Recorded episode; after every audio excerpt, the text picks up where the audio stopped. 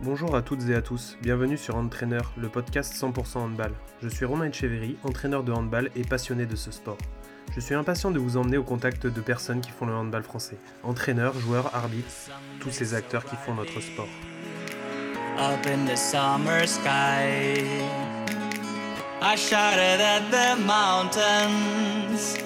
Watch me shine and fly. Bonjour à toutes, bonjour à tous. Donc aujourd'hui, nous recevons Sébastien Le Riche. Donc, bonjour Sébastien. Bonjour. Alors déjà, comment vas-tu? Ça va plutôt bien. On, a repris, euh, on a repris notre métier. Donc euh, bon, dans les conditions particulières qu'on connaît, mais euh, ça fait toujours du bien de, de, reprendre, de reprendre le chemin du travail. Ouais. Alors comment tu as vécu un peu cette période, toi? Surtout que c'est très particulier puisqu'il y a eu une montée, mais que finalement vous n'avez pas pu se célébrer comme il se doit. Oui, effectivement, oui, c'était euh, c'était très particulier, hein, euh, bon, particulier dans la mesure où effectivement la crise sanitaire a, a stoppé notre élan euh, en Pro League. on était quand même sur 9 victoires en 10 matchs, donc c'était c'était une super dynamique. bon, malheureusement, le, le Covid passant par là, on, s'est arrêté. Bon, je pense que c'est dans la logique des choses qu'on puisse accéder à la Star League, on le mérite. Et c'est vrai que bon, dans notre malheur, eh ben, cette, cet événement a fait qu'on a pu se projeter et anticiper un petit peu plus la saison en Lidl Star League plutôt que ce qui, est, que ce qui était prévu.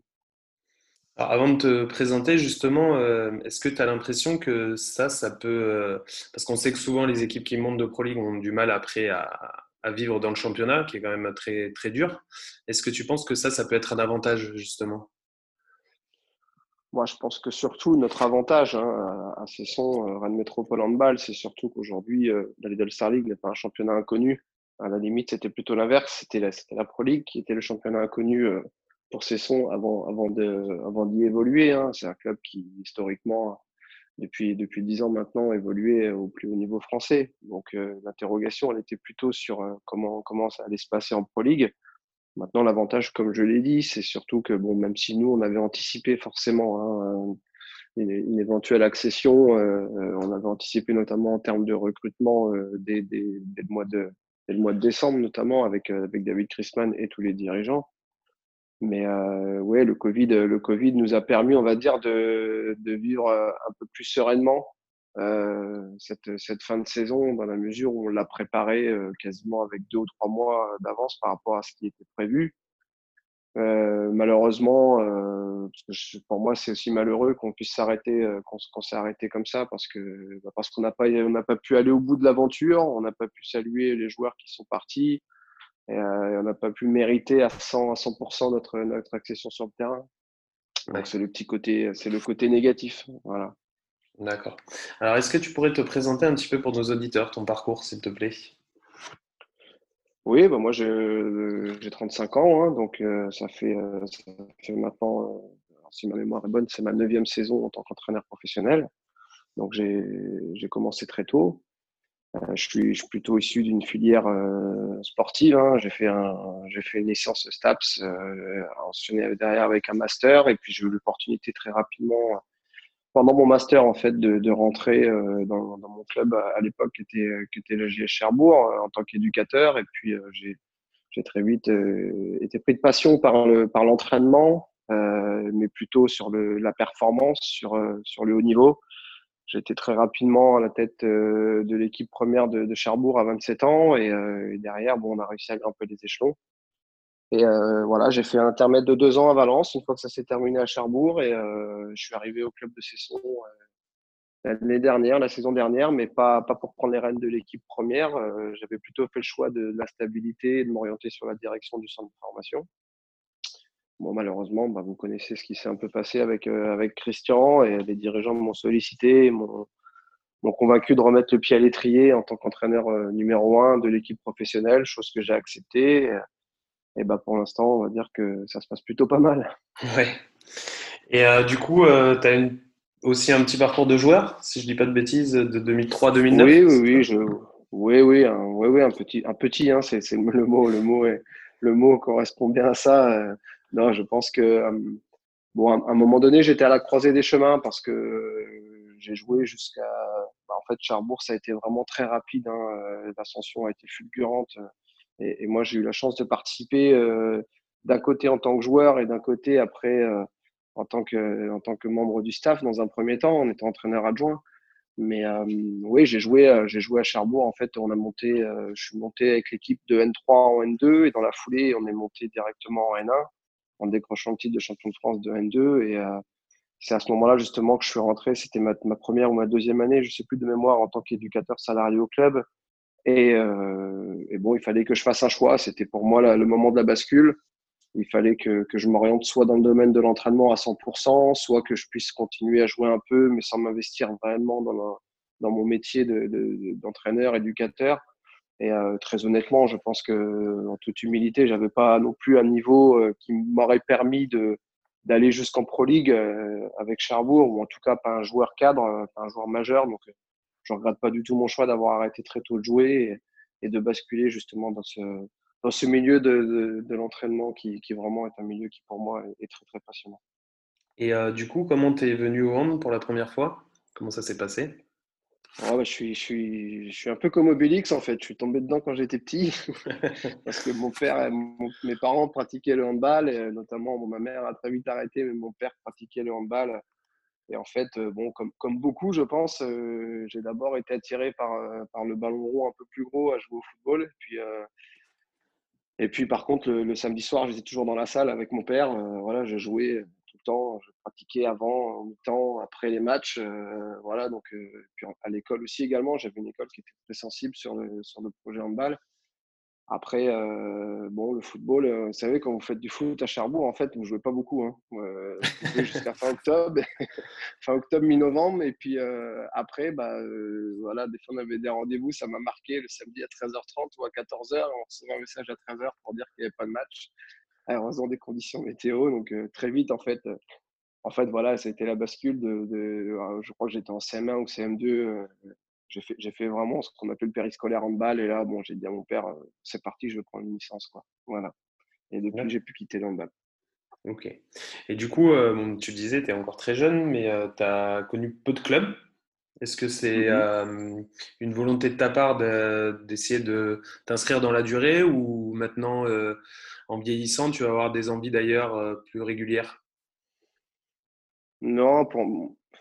honnêtement, ma personnalité, je pense que je, suis plutôt un homme de projet. Hein. Je suis plutôt quelqu'un qui aime, qui aime bâtir. Je ne pense pas être un homme de passage sur, euh, sur une année, par exemple, et, repartir. Euh, bon, même si à Valence, effectivement, je suis resté deux ans, mais, euh, pour autant, je pense quand même qu'on a bien travaillé sur les deux ans où, j'y étais. Mais non, je ne suis pas du tout dans ce mode de, de, de, naviguer aux quatre coins de la France tous les deux ou trois ans, changer, de, changer de contrat.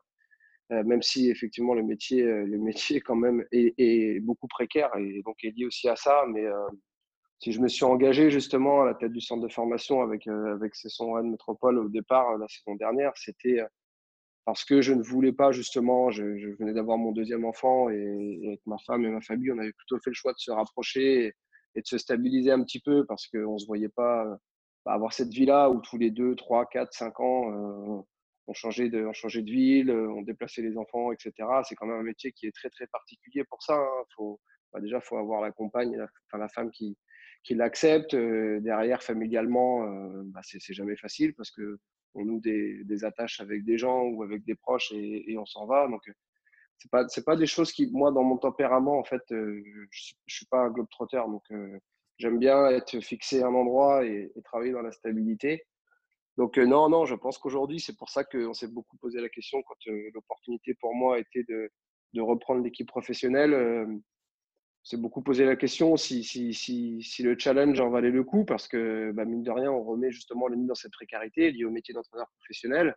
Bien sûr. Maintenant, euh, je savais aussi que si un jour euh, je voulais ou j'espérais euh, côtoyer le plus haut niveau français, la Lidl Star League, c'était maintenant. Quoi. Voilà. Donc j'avais cette opportunité-là à 35 ans de pouvoir le faire. Bah, je, je, me suis, je me suis jeté dedans et bon, bah, bien m'en a pris parce qu'aujourd'hui, je vais avoir la chance de, disputer euh, ma, première, ma première saison sur, le, sur ce niveau-là. Ok. Alors, on va parler un petit peu d'entraînement. J'aimerais mmh savoir un petit peu, toi, les choses qui t'animent quand tu entraînes. Enfin, quelles sont pour toi les choses les plus indispensables qui, sur lesquelles tu ne déroges jamais quand tu entraînes? Bah, Tu sais, même si j'ai que 35 balais, j'ai quand même, je pense, beaucoup évolué. Les, choses te font beaucoup évoluer dans ce métier-là, en fait. Les événements qui passent, les expériences que tu prends à droite, à gauche, les, les, relations humaines que tu tisses avec différents joueurs qui ont plus la faculté à te, marquer plus que d'autres pour certains et aussi à te, à te remettre en question et à t'apprendre des choses parce que je pense que ce métier-là, en fait, tu jamais, jamais, jamais arrivé au bout. Tu as toujours as toujours des convictions qui changent d'une année sur l'autre euh, ou d'un passage à un autre. Euh, et, du coup, euh, je, suis quelqu'un qui aujourd'hui s'est beaucoup transformé par rapport au début. Et, aujourd'hui, je pense qu'il y a la notion d'entraînement qui est très très importante, effectivement. Alors, la notion d'entraînement qui englobe bien sûr toutes les, toutes les, tous les domaines qu'on connaît, hein, physique, psychologique, tactique, technique, tout ce qu'on veut. Mais également, je pense qu'aujourd'hui, sur un, sur un niveau comme le nôtre, la notion de, de management euh, est très, très importante. Voilà. On, est, on est des entraîneurs, mais on est aussi également des managers. J'ai l'habitude de, dire maintenant, on, fait jouer des joueurs, mais on gère des hommes. Et, euh, je pense qu'aujourd'hui, les deux sont liés, en fait. Voilà. Donc moi, je, me suis beaucoup remis en question et, et, je me suis beaucoup interrogé sur ma capacité à manager depuis pas mal d'années. Euh, notamment parce que je pense qu'au départ, c'était lié aussi également à, mon âge. Quand tu commences à être dans le bain à 27, 28 ans, que tu entraînes même des joueurs avec lesquels tu as joué, c'était pas évident du tout. J'ai fait, je pense, beaucoup d'erreurs. J'ai appris pas mal de tout ça. Et aujourd'hui, en fait, je me rends compte que, que, cette, que cette relation un peu entraîneur-entraîné est liée à la manière dont tu, les, manages les joueurs. Et si tu ne manages pas tes joueurs correctement, ou si en tout cas tu ne fais pas tout ce qu'il faut pour essayer de les mettre dans les, dans les meilleures conditions dans cette, dans cette relation-là, et eh ben après, tu as, beau te triturer l'esprit et être le meilleur tacticien du monde euh, et, préparer tes entraînements ou en tout cas réfléchir à la stratégie, au projet de jeu ou à tout ce qu'on veut sur comment tu fais.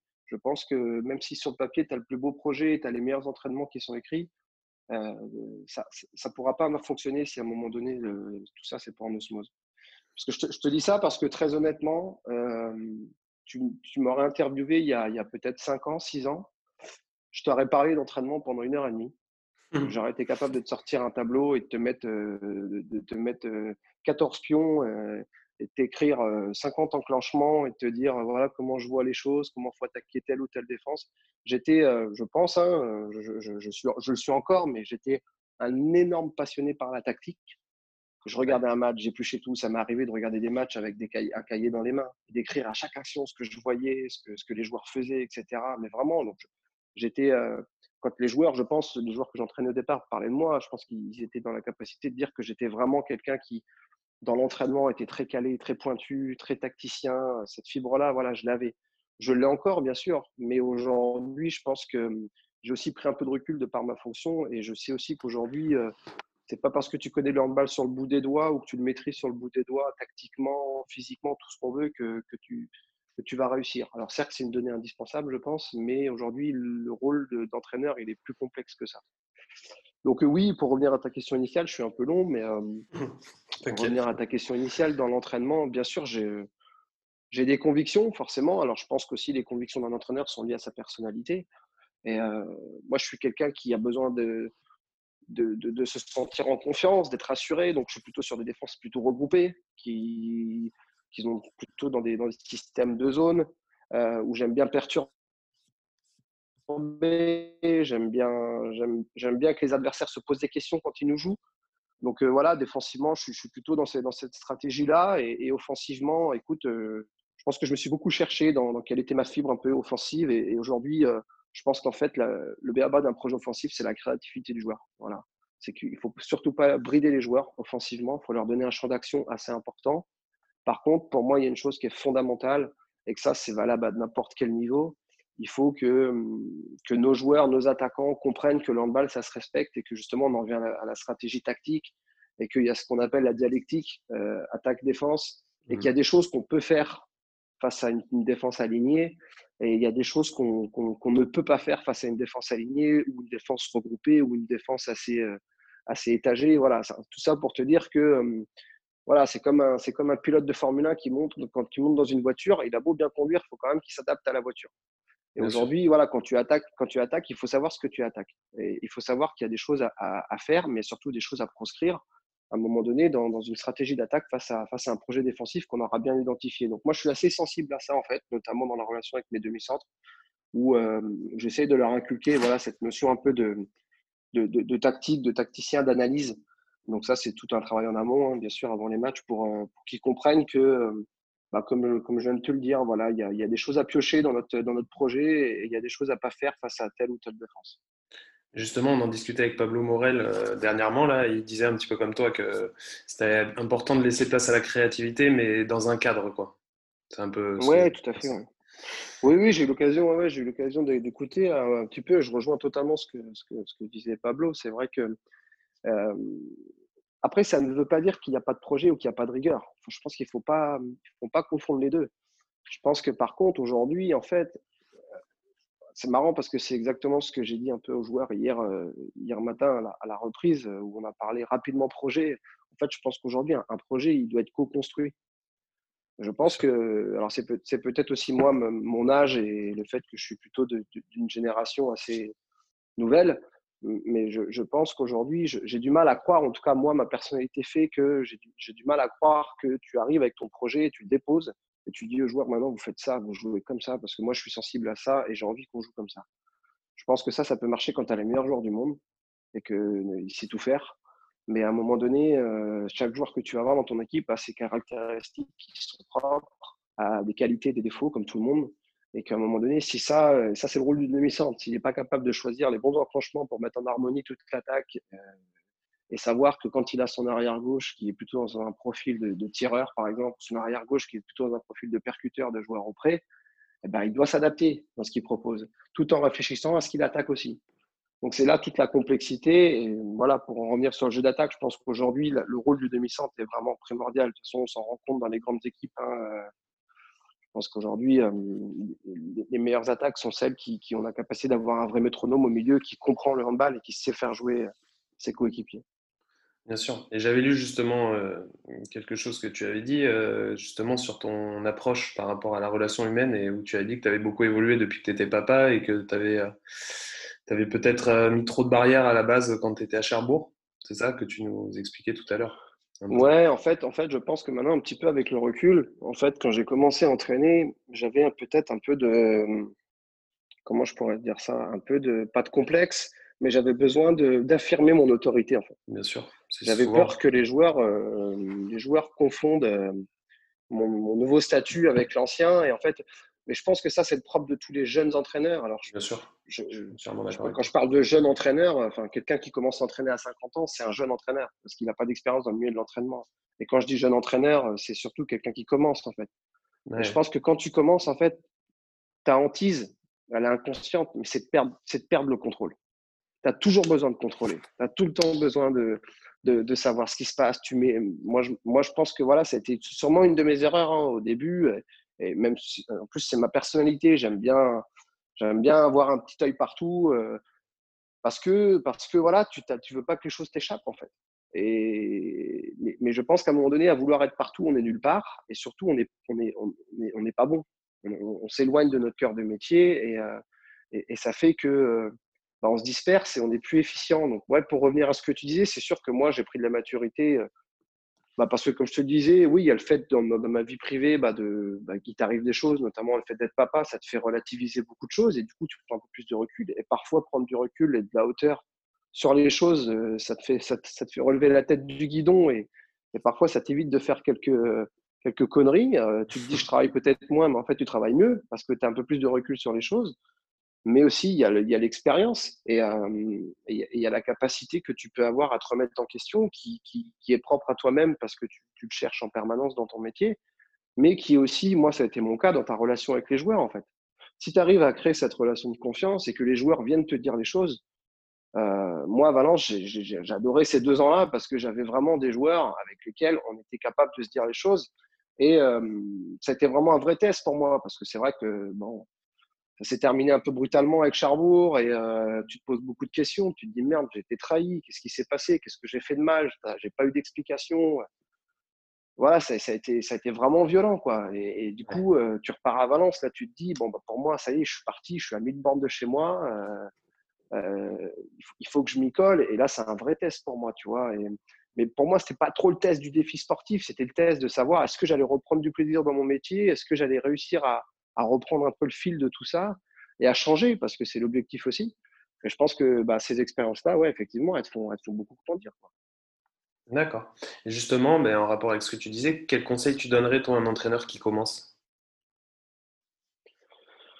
Je pense qu'il faut, franchement, honnêtement, bah, après, c'est de par mon, petit vécu aujourd'hui, je pense qu'il faut rester soi-même, en fait. Je pense qu'il faut rester soi-même. Plus tu vas te poser des questions sur la manière dont tu dois fonctionner, sur la manière dont, tu, dont ce que les joueurs vont. Parce que tu te soucies beaucoup aussi de ce que les autres pensent de toi. Tu sais, tu te dis. Euh, est-ce qu'aujourd'hui il a aimé mon entraînement? Est-ce qu'aujourd'hui il a pris du plaisir? Est-ce qu'aujourd'hui, euh, tiens, j'ai l'impression qu'il va pas, ou je vais aller beaucoup lui parler? Est-ce que toi, tu, tu, ton, image, en fait, tu cherches toujours à, la, à, te, chercher à te donner confiance. Alors, euh, la confiance, ça vient aussi dans la relation et avec les résultats, forcément, mais, mais le conseil que je donnerais déjà à un jeune entraîneur, c'est de se dire, t'inquiète pas, tu es entraîneur, si les joueurs le comprennent, la hiérarchie, parce que moi, c'est quelque chose qui m'a. Parce que j'étais jeune à l'époque, mais la hiérarchie, elle est naturelle.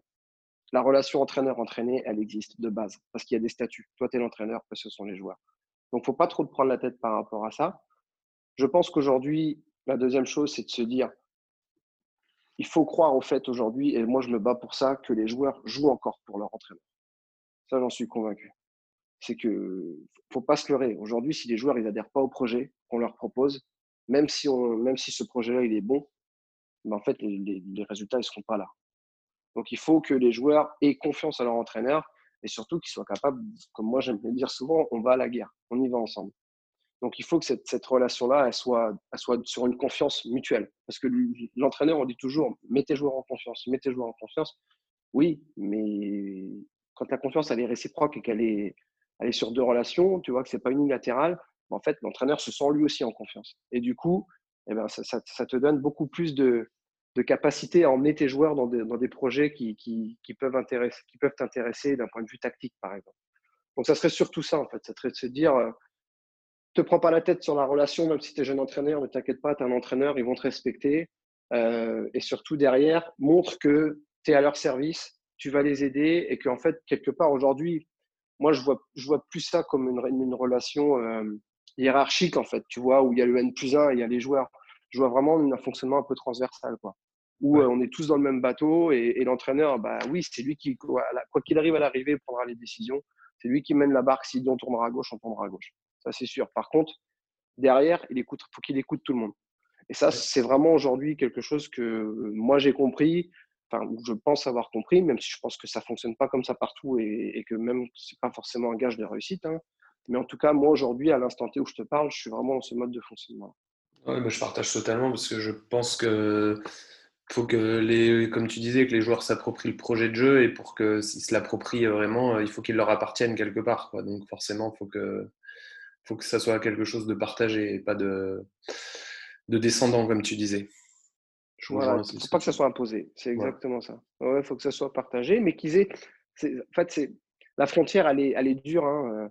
C'est toujours cette notion de, tu sais, tu ouvres le robinet, mais quand est-ce que tu le fermes un peu Quand est-ce que tu, quand tu le rouvres encore un petit peu Tu vois, où est le, mm. degré de se dire, euh, je m'arrête, euh, je perds le fil, je perds pas le fil euh, Voilà, mais, mais, mais quand tu as des joueurs, ça c'est pareil, moi j'ai eu la chance de le vivre, et c'est pas pour dénigrer aucun des joueurs que j'ai pu entraîner. Mais en fait, plus tu évolues dans le niveau de jeu, plus c'est facile ça. Parce qu'en fait, plus les joueurs sont vraiment des vrais professionnels et plus, et plus les joueurs, en fait, de part, comme je te disais tout à l'heure, de par le fait que tu es l'entraîneur, te respectent naturellement par rapport à ce statut que tu as par rapport vis-à-vis d'eux. Et, et, moi, j'ai la chance, même depuis cinq jours où j'ai pris la D1 et on a recruté quand même des très bons joueurs. Et dans les premiers échanges que j'ai eu avant, avant la reprise, bah, tu t'aperçois de ça en fait. Tu t'aperçois qu'en fait, les mecs, bah, c'est à la fois des vrais pros, mais c'est aussi à la fois des mecs qui sont hyper respectueux par rapport à la relation qu'ils ont avec leur entraîneur peu importe, euh, qui s'appelle, euh, je prends l'exemple de Romain Guillot, qui était la, saison dernière avec Talent de et aujourd'hui il est avec Sébastien Le Riche. Très mmh. honnêtement, tu vois, tu m'aurais dit ça il y a cinq ans, je serais arrivé devant Romaric Guillaume. Bon, voilà, non, pas que je n'avais pas confiance en moi, mais tu sais, tu te poses des questions quand même. Quoi. Ouais, bien sûr. En fait, tu te rends compte que c'est limite plus lui qui te met à l'aise qu'autre chose. Et, du coup, ça roule tout seul. Quoi. Ouais. Ça roule tout seul. D'accord. Alors, on va parler de toi un petit peu coach. Euh, comment tu, tu, abordes, toi, le, coaching, le managerial, le week-end euh, Quel type de coach tu es? Tu te définirais comment? Bah, je pense que ceux qui m'ont connu avant et qui me voient maintenant euh, me diraient que je suis quelqu'un qui est devenu assez calme. Ouais. qui est devenu assez calme sur le, sur le banc de touche. c'est vrai qu'avant, j'avais j'avais une vraie. Je, vivais le, je vivais le match peut-être euh, autant que les joueurs, euh, voire même peut-être plus, parce que, parce que j'étais vraiment très, euh, très, comment on pourrait dire, dispersé dans, dans, dans, mon managerat au début. voilà, je, je, gérais, j'essayais de gérer le jeu, les arbitres, un peu tout, et du coup, finalement, bah, comme je te disais tout à l'heure, en fait, euh, c'est comme le cycliste qui a la tête dans le guidon. Si à un moment donné, tu lèves pas un peu devant toi pour euh, tu prennes du recul, eh ben, bah, tu te rends compte qu'en fait, tu, fais, tu passes à côté de beaucoup de choses. Donc, moi, aujourd'hui, maintenant, je me définirais plus comme un, bon, quelqu'un qui est relativement calme, même si ça m'arrive d'avoir encore des moments d'égarement et je me le reproche très vite après la fin du match. Après, euh, dans, dans, le managerat, je, je suis peut-être un peu plus tolérant qu'avant parce qu'avant, j'avais euh, j'avais très vite, euh, très vite euh, la capacité à sortir un joueur dès qu'il faisait une connerie ou dès qu'il n'était pas dans le projet. Aujourd'hui, j'essaye un peu plus de, rationaliser les choses et d'analyser le pourquoi, pourquoi il fait ça ou pourquoi ça marche pas avant de immédiatement le sanctionner. Parce qu'encore une fois, ça revient aussi à l'homme, quoi. C'est-à-dire que si le mec, le mec, il se plante une fois et que et que tu le sors, euh, bah lui, il le prend pour une sanction, et quelque part, c'en est une. Hein. oui, bien sûr. Donc, si tu n'as pas quelqu'un sur le banc, et ça, je pense que c'est pas le rôle de l'entraîneur parce qu'il n'a pas forcément le temps, mais si tu n'as pas quelqu'un sur le banc qui est là pour lui expliquer ou, ou pour essayer de, de, même parfois de remonter le moral, parce que pour chez certains, ça peut être très déstabilisant.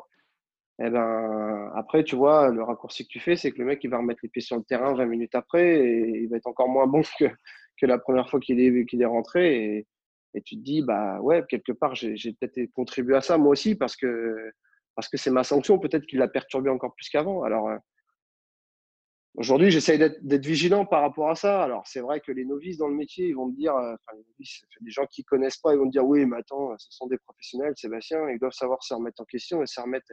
Ouais, mais moi aussi avant, je pensais ça. Voilà, ce sont des hommes sont des hommes. Aujourd'hui, ils sont pas tous taillés dans la roche. Alors, il y a certains, c'est sûr que tu peux, tu peux les traiter tous les noms et tu peux, voilà, et, et, ça, ils bougeront pas d'un poil et, ça les perturbera pas du tout. Il y en a d'autres, par contre, euh, bah, un simple regard par, parfois de travers, eh ben, ça les déstabilise en fait. Et moi, je me suis, je me suis, je me suis aperçu de ça en fait dans, dans, un coach le jour de match. C'est qu'en fait, le joueur qui est en face de toi, il perçoit des signaux euh, qui peuvent moins me correspondre et qui peuvent montrer, par exemple, que je perds pied ou de l'agacement ou des choses comme ça envers lui, du langage non verbal, tu vois, ce qu'on dit souvent. Mmh. Et en fait, le joueur, il, ça peut très vite le perturber, quoi. Et euh, c'est pour ça que parfois, euh, moi, je me rappelle au tout début, j'étais, j'étais le roi des gestes un peu, tu vois, putain, je, je, faisais mine de shooter dans une bouteille ou toi, je, j'ai ma main qui, qui, putain, fait chier, quoi, merde. Et, et en fait, à quoi ça sert? Si ce n'est peut-être à moi à me défouler. Oui, c'est ça. Ça, va, ça, va, ça, va, ça va. Le joueur, il va le voir, il va se dire c'est bon, j'ai pas le droit de louper. Mon pote, il l'a fait il y a cinq minutes, t'as pas fait ça? Bah oui, mais il y a cinq minutes, j'étais un peu moins énervé que maintenant. Bon, bref, c'est tout ça en fait.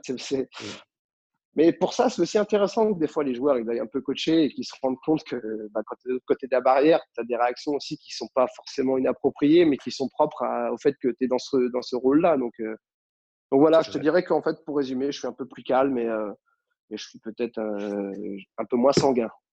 Après, ce que euh, j'espère l'être encore cette saison. Après, ça rejoint ce que tu disais aussi. C'est vrai que pour connaître vraiment ces joueurs et, savoir un petit peu comment ils vont réagir à telle ou telle situation vis-à-vis de toi, c'est important de finalement les avoir sur la durée. Quoi. Parce que sur une saison, c'est toujours compliqué d'arriver à, à, comprendre bien tous, les, tous les joueurs humainement. Quoi. Oui, oui, oui, de toute façon, tu sais, hein, entre nous, hein, alors je, suis quelqu'un qui, qui, par contre, qui, qui dit les choses et qui n'est pas trop langue de bois, mais aujourd'hui, faut la réalité du métier, euh, tu sais, c'est ce que je te disais tout à l'heure. Hein, si, si, demain les joueurs ils veulent appuyer sur le bouton pour que, parce que je, je saute, je, je mmh. sauterai. Ouais. Euh, j'ai beau, beau faire tous les efforts du monde pour les mettre dans les meilleures conditions, pour essayer de les comprendre. Euh, je suis pas parfait et je suis très loin de l'être. N'importe quel entraîneur n'est pas parfait et, et, et, on essaie de comprendre les joueurs, mais il faut aussi essayer de comprendre les entraîneurs. Quoi. Il faut aussi un métier de fou, hein, très honnêtement. Enfin, enfin, un métier pareil. Hein. Et qu'à un moment donné, on a droit aussi de faire des erreurs, nous. Quoi. Mmh. Donc, euh, par contre, nous, quand on fait des erreurs, eh ben, parfois, euh, on en fait un peu moins ou en tout cas, on l'a, on l'a un peu plus importante que certaines. Donc, c'est mmh. pour ça que je te disais aujourd'hui, euh, oui, c'est clair, tu as tout intérêt à connaître tes joueurs, tu as tout intérêt à faire le mieux possible. Mais tu sais, aujourd'hui, les joueurs, ce sont eux les maîtres du jeu. Ah, l'entraîneur. Hein. L'entraîneur, il est là pour faire en sorte que ça se passe bien, pour mettre de l'harmonie et apporter des choses. Mais, mais les joueurs, si demain les joueurs ils ont plus envie de jouer, ils jouent plus et tu t'en vas. Voilà, ils seront encore là au moins jusqu'à la fin de saison. C'est la réalité du métier, que ce soit dans le handball ou n'importe quel sport. Mmh. Alors, est-ce que tu peux nous parler un petit peu de ta planification, voir un petit peu comment, bah, comment on planifie une, saison pour un groupe pro, notamment en termes d'entraînement, de, charge, un petit peu comment tu, comment tu vois la chose, même si c'est une saison un peu particulière, j'imagine? Oui, oui. oui. Euh, alors, moi, je vais d'abord te, parler par rapport à ça parce que ça rejoint la, la question que tu poses rejoint aussi la, la notion de professionnalisation et de métier dans l'activité, en fait, parce que ce que tu parles, c'est vraiment le job d'un préparateur physique. Et pour moi, c'est important de te parler un peu de ça parce que je, pense qu'aujourd'hui, surtout à la sortie du Covid, euh, on ne sait pas l'économie du handball, comment, va, comment elle va évoluer ou à quel degré elle va, elle va reculer ou je l'espère au minimum avancer encore un petit peu parce que c'est vrai qu'on était sur une dynamique plutôt ascendante en termes d'économie et que le handball s'était professionnalisé. On se rendait compte qu'il y avait de plus en plus de monde dans les staffs les entraîneurs, les entraîneurs adjoints, les préparateurs physiques. Les clubs ont de la chance d'avoir même un préparateur mental, un sophrologue, euh, les kinés, les, médecins, les staffs médicaux dans leur, ensemble. Bon. En fait, euh, moi, je suis assez friand de ça parce que, parce que je pense qu'aujourd'hui, euh, chaque métier a son cœur de compétence et que, et que l'entraîneur le, à l'ancienne avec sa baguette qui, fait tout, à mon avis, voilà, on, en était sorti. Maintenant, ça ne veut pas dire qu'il faut faut pas avoir de connaissances moi, je, sur le domaine de la planification, très honnêtement, je vais être honnête avec toi, euh, quand j'ai commencé, moi, la préparation physique, c'est quelque chose qui me saoulait. Qui, qui, c'est pas du tout, pour moi, c'était pas du tout passionnant. Ça m'intéressait pas du tout. Je, je, je, faisais une confiance aveugle en mon préparateur physique, même si, encore une fois, comme je te disais, j'avais la volonté de contrôler. Donc, parfois, je faisais, je m'y intéressais, je revenais sur deux, trois choses pour montrer que voilà, j'étais là et que c'était un peu moi le chef. Mais mais, euh, mais c'était un domaine dans lequel je n'étais pas du tout passionné. Et finalement, en fait, j'y ai pris un peu, un peu goût. Aujourd'hui, je ne veux pas te dire que j'ai des compétences dans le domaine. Je serais incapable demain de te monter un cycle de musculation très précis. Ou, voilà. Par contre, en termes de planification, je pense que ça, c'est aussi un peu le, rôle de l'entraîneur. Donc, j'ai vraiment des connaissances. Et, euh, et, euh, et, là, bah, cette saison, écoute, avec Mehdi Boubacar, qui est vraiment, par contre, un expert dans le domaine, on a réfléchi à une, à une préparation un peu plus euh, longue, qui était aussi imposée par la, par la fédération et la ligue, hein, liée à la sortie du Covid. Avec, euh, alors moi j'étais plutôt euh, un adepte de la reprise du ballon quasiment dès, le deuxième jour.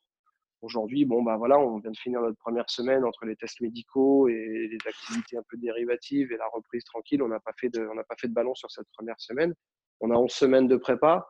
Et tu vois, bah là, tu vois, pour, être honnête, je sors d'une discussion. On vient de débriefer la semaine avec, euh, avec Mehdi. Euh, on est en train de se dire qu'on va peut-être reprendre le ballon un petit peu plus tôt que prévu.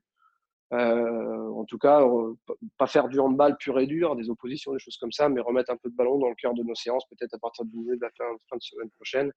On sera, on sera à 10-15 jours de reprise. Et, et, par contre, on pense la semaine d'après, donc trois semaines après la reprise, là, par contre, on sera vraiment sur une reprise pas normale, mais en tout cas qui se rapproche vraiment de, de l'activité handball. Donc, euh, donc moi, en fait, ma planification, euh, je suis plutôt dans les, dans les méthodes euh, que tout le monde fait maintenant, c'est-à-dire de, reprendre très vite le ballon, comme je te l'ai dit, d'avoir plutôt du travail de, de capa, c'est-à-dire du travail vraiment de fond sur, les, sur, les, sur les premières séances.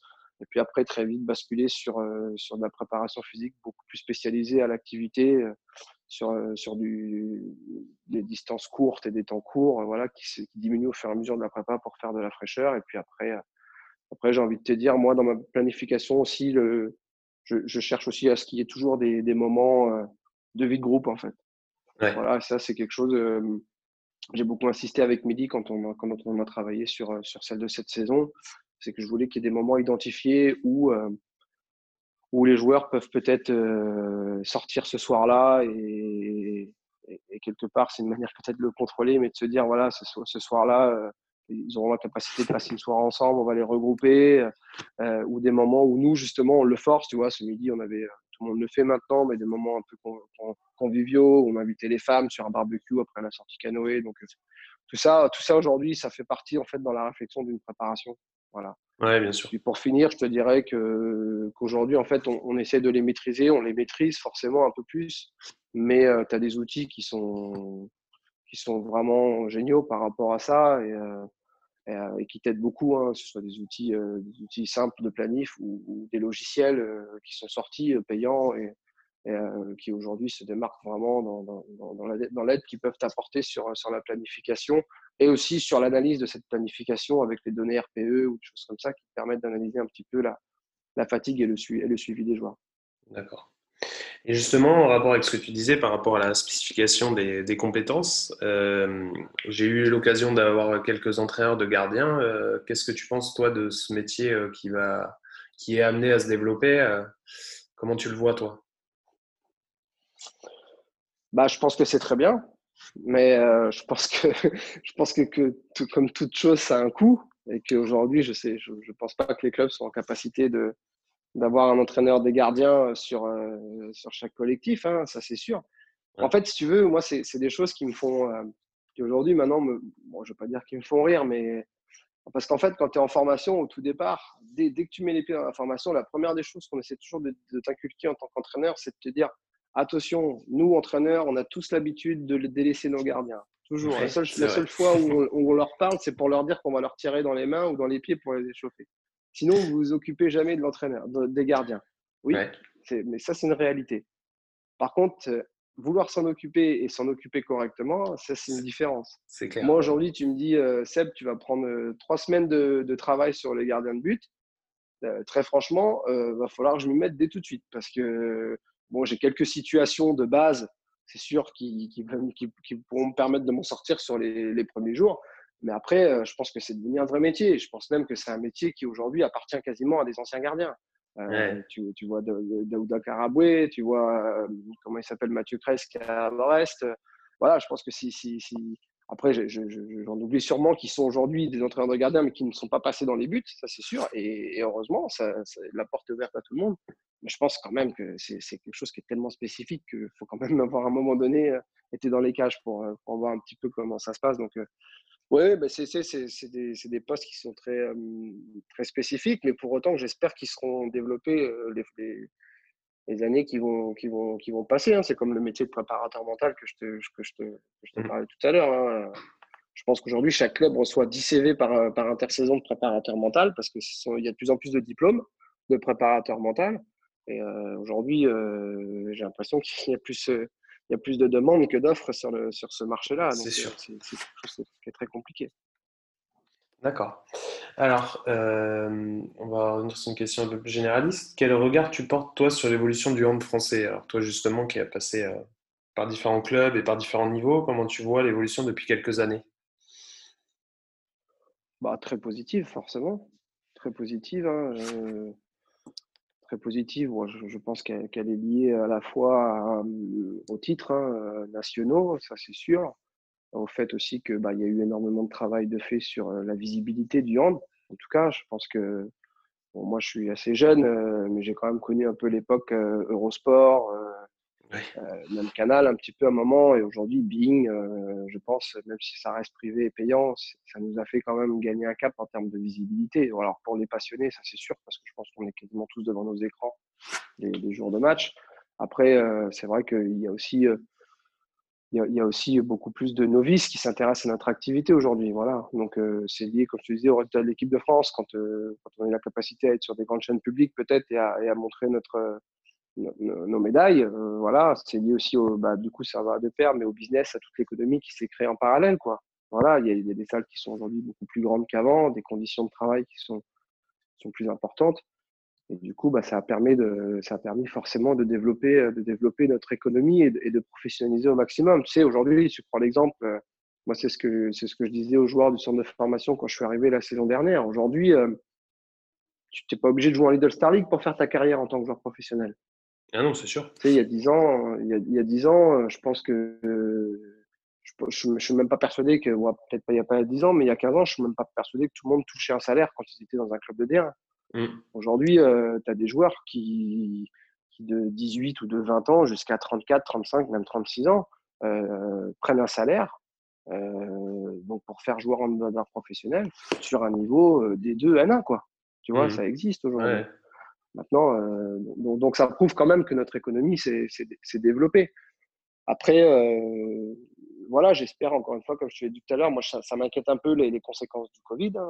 on n'est pas encore totalement sorti, mais euh, je, pense que si on a une capacité de rebond assez rapide en fait par rapport à, ce Covid, et si cette saison de transition un petit peu euh, post-virus nous, nous, permet de pas trop de pas trop casser la dynamique et de rebondir très vite, bah, je pense qu'il n'y a pas de raison qu'on continue à qu'on continue à, se développer. Ouais. Alors, ça va être la partie euh, d'émission où tu vas travailler un peu plus. Tu vas devoir creuser dans ta mémoire. Alors, j'aimerais que tu nous. Très honnêtement, j'ai une mémoire de moineau. Ah bon, bon mais là, je suis sûr que tu vas trouver. Alors, j'aimerais que tu nous racontes une petite anecdote. Alors, celle que tu veux, euh, quand tu penses handball, euh, une petite histoire qui te, qui te vient tout de suite en tête. Quand je pense handball, moi, tu sais, quand je pense handball, euh, je pense d'abord à, ce que j'ai vécu, les, grosses émotions, en fait. C'est la première chose qui te vient en tête. Hein. Et euh, pour moi, mes grosses émotions, elles sont d'abord en tant que joueur.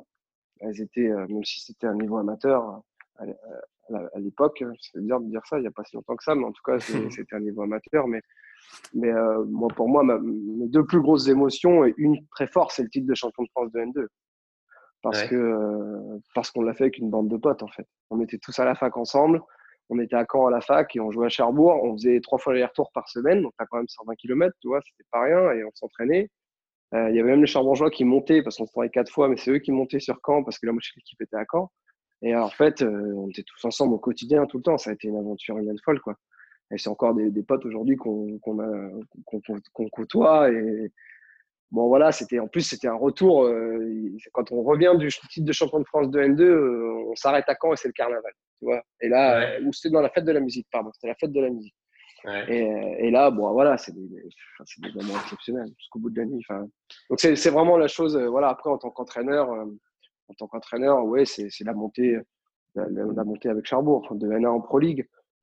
Voilà, et puis la petite déception aussi, c'est bon, ça me revient aussi très vite en tête, tu vois. C'est la, défaite euh, l'année d'après, on est en Pro League, on, joue les demi-finales de playoff pour accéder en D1 et on gagne de 5 buts, je crois, ou de 4 buts, tu vois, j'ai pas de mémoire, contre Mulhouse à l'aller et on perd de 6 ou 7 au retour chez eux, quoi. Ouais. Donc, tu vois, c'est des, des, émotions un peu, c'est l'ascenseur émotionnel. Ouais. D'accord. Alors, euh, question aussi qui va être compliquée pour toi. Euh, si tu devais retenir un joueur ou deux joueurs dans ton parcours, est-ce qu'il y a des noms qui te viendraient tout de suite en tête?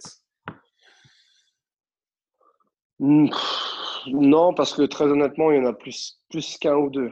Euh, plus qu'un ou deux. Après, euh, après euh, j'ai quand même. en fait, quand, quand j'ai commencé à passer, quand j'étais entraîneur, mais qu'on a vraiment commencé à basculer sur le haut niveau à Cherbourg, on a commencé à recruter des joueurs un peu avec euh, une expérience assez importante sur, sur le, haut niveau. Et c'est vrai que quelqu'un comme Lucas Bouchta, qui, qui, est arrivé, qui, qui est arrivé à Cherbourg, bon, qui était, qui était en fin de carrière, mais il est arrivé, il avait un espèce de charisme et surtout un, un professionnalisme à toute épreuve. Et là, j'ai dit, on passe encore un cap. Là, là surtout que c'était un joueur étranger, donc tu vois, tu, tu savais pas trop. Bon, il parlait français, mais on avait déjà eu des étrangers à Cherbourg, mais pas qui avaient côtoyé la D1. Quoi. Et là, lui, il arrive. Euh, et là, en fait, tu te dis, ah oui, d'accord. Bon, là, là c'est pas le même profil de joueur, en fait. C'est pas le même profil de joueur. Donc, tu te dis, euh, oui, voilà, tu te dis, c'est, c'était quelqu'un, voilà, en tant que joueur qui, qui était euh, irréprochable, en fait. Du, du, petit lait entraîné, quoi. Du petit lait, tu lui demandais d'aller dans les buts, il allait dans les buts. c'était, non, non, c'était incroyable. Puis après, tu as, as, un autre profil de joueur qui, qui, euh, en fait, s'ils si, n'étaient pas euh, mes joueurs, ça serait des amis, je pense.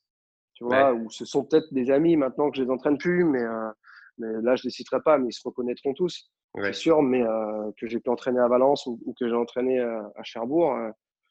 voilà, c'est des joueurs en fait que tu noues tellement d'affinités qu'à un moment donné, la relation, tu te dis, bon, voilà, c'est on, se rejoint sur beaucoup dans, la vie extra, extra handball et, et on a, des relations qui sont, qui sont encore euh, présentes à l'heure qu'il est. D'accord, très bien. Alors, on va passer sur la partie d'émission où en fait tu as eu une, question de notre invité précédent et tu devras en poser une à notre invité suivant. Ah. Donc, je vais commencer par la question qui t'a été posée. Donc, c'est une double question. Alors, euh, voilà. Ça a été posée par Alan Albert, que tu connais bien apparemment parce que vous avez été en formation ensemble. Euh, alors, la première question, c'est, elle est un petit peu humoristique. Euh, il te demande si c'est pas trop dur d'entraîner ses sons Rennes, toi, en tant que Normand.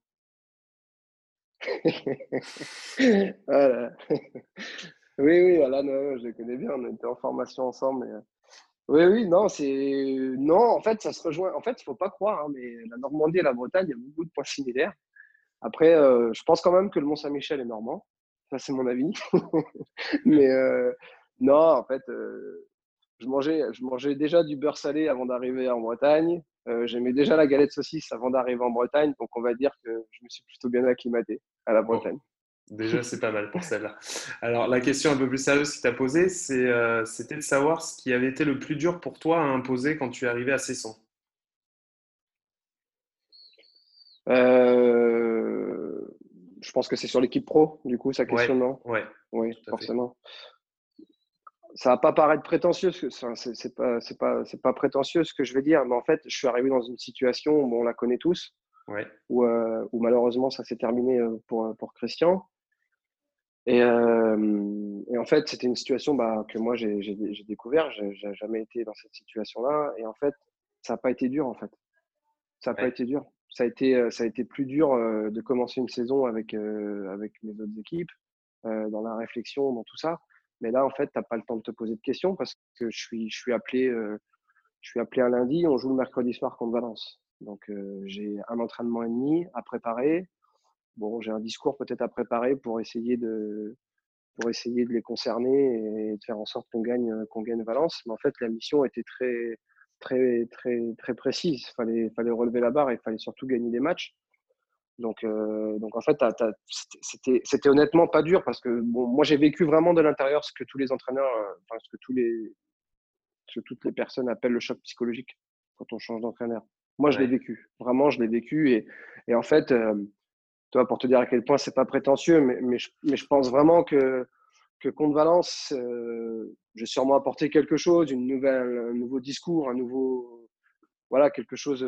Mais surtout, je pense qu'à un moment donné, les joueurs ont, eu cet effet psychologique où, euh, où, ça aurait été le riche ou quelqu'un d'autre. Je pense que ça n'aura pas fondamentalement, fondamentalement changé la, donnée du match. Et, du coup, bah voilà, c'est là que tu te dis. Par contre, ce qui a été le plus dur, peut-être par rapport à ta question de départ, toi, je réfléchis en même temps que je parle, ça a été la suite quand en fait euh, bah, tu gagnes le premier match assez facilement contre Valence. En fait, après, tu perds en Coupe de France à Caen. Et après, euh, tu vas, euh, de mémoire, c'était Nancy, tu vois. Et là, tu te dis, par contre, si là, on ne réenclenche pas la machine, on ne gagne pas. Là, par contre, si les vieux démons vont ressurgir, et là, ça va être compliqué d'instaurer la dynamique.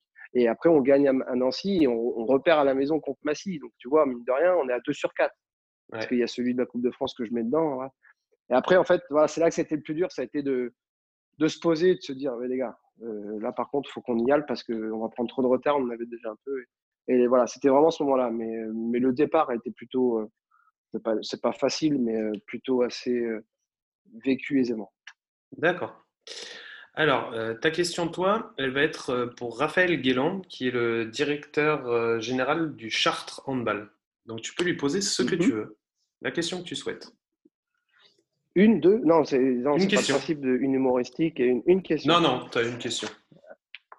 Une question. Euh, attends, je réfléchis un petit peu. Du coup. Oui, oui, t'inquiète. Euh, ouais, je, serais tenté, je serais tenté de lui poser cette question-là. Euh, bon, Raph, c'est un ancien entraîneur à Toulouse. Est-ce qu'aujourd'hui, être, entre guillemets, bon, en plus, en plus de ça, tu vois, je te pose cette question-là parce que quand on est à la journée amicale au mois de janvier, leur entraîneur était parti avec sa sélection et c'est lui qui a coaché. Mais est-ce qu'aujourd'hui, c'est pas trop dur pour lui d'être dans ce rôle de directeur général et pas vraiment les pieds sur le terrain en tant qu'entraîneur, en sachant qu'il a eu une grosse carrière d'entraîneur en fait? Ouais. euh, Est-ce qu'aujourd'hui, c'est pas quelque chose qui a mon le titille de, de, remettre un peu les baskets plus souvent et, euh, et d'être présent dans, dans, le milieu d'entraînement? En tout cas, comment il a fait pour le gérer, quoi? Pour gérer un peu sa, sa volonté de, bah, sûrement d'un moment donné d'intervenir dans l'entraînement et de, reprendre sa casquette d'entraîneur qu'il avait bien occupée à Toulouse. D'accord. Et eh ben, on lui posera la question. Alors, euh, ça va être le moment de te remercier. Donc, euh, moi, je vais commencer et puis tu auras le mot de la fin. D'accord? Mmh. Donc, euh, ben, je vais te remercier, Seth, parce qu'on a passé un très bon moment. Alors, déjà, c'est assez bien de montrer aussi que ce n'est pas l'âge, comme tu disais, qui fait l'entraîneur et que bah, si on a des compétences et, euh, de l'envie, euh, on peut arriver à faire des choses. Et c'est un bon exemple aussi, euh, comme, tu dis, comme on discutait tout à l'heure pour les entraîneurs qui débutent, que, bah, que les portes sont ouvertes et que si on se bat et qu'on se donne les moyens, on peut arriver à des choses. Donc, je te remercie pour ce témoignage-là et puis, et puis je vais te laisser le mot de la fin. je vais, m'éloigner un petit peu parce que ma fille vient de rentrer. attends, attends, papa il est au téléphone. D'accord Il arrive tout de suite. Écoute, euh, bah, moi aussi, je te remercie vraiment. Euh, je te remercie parce que, euh, en fait, tu vois, en parlant avec toi, bah, ça m'a encore fait réfléchir et ça me permet de, porter encore un regard et une analyse sur, sur ce que je fais au quotidien. Et je pense qu'aujourd'hui, comme j'ai essayé de le dire un peu au début de l'interview, chaque entraîneur est en perpétuelle formation tout le temps. Et que bah, dans l'échange, tu apprends toujours des choses. Donc, je te remercie pour, euh, pour cette interview sympa et euh, je, te, je, te, je, te, félicite aussi parce que je trouve que ton, c'est, ton, ton, mode d'interview, ce que tu proposes est assez novateur. Voilà, si je ne me trompe pas, sous forme de podcast. Ouais. Ça, c'est comme ça que tu l'appelles. Mmh. Et je, pense que bah, c'est, aussi peut-être, euh, tu vois, des choses qui nous rapprochent parce que aujourd'hui, bah, l'entraîneur doit aussi être quelque part un peu novateur dans ce qu'il propose, dans ce qu'il, dans ce qu'il essaye de faire au quotidien. Et bah, toi, de par ce que tu proposes là, bah, tu l'es aussi. Donc, euh, je trouve ça très original et très sympa et très ludique aussi également. Donc, euh, donc je, te, remercie et ça a été un plaisir partagé pour moi de, participer à cette interview. Ok, et puis euh, ben, on te souhaite tout, tout, le meilleur pour cette saison.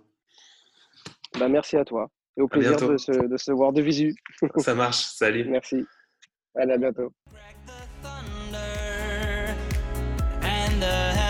Now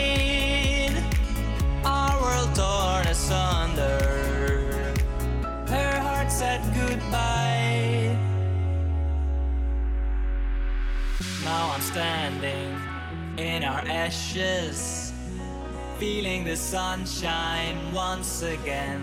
I moved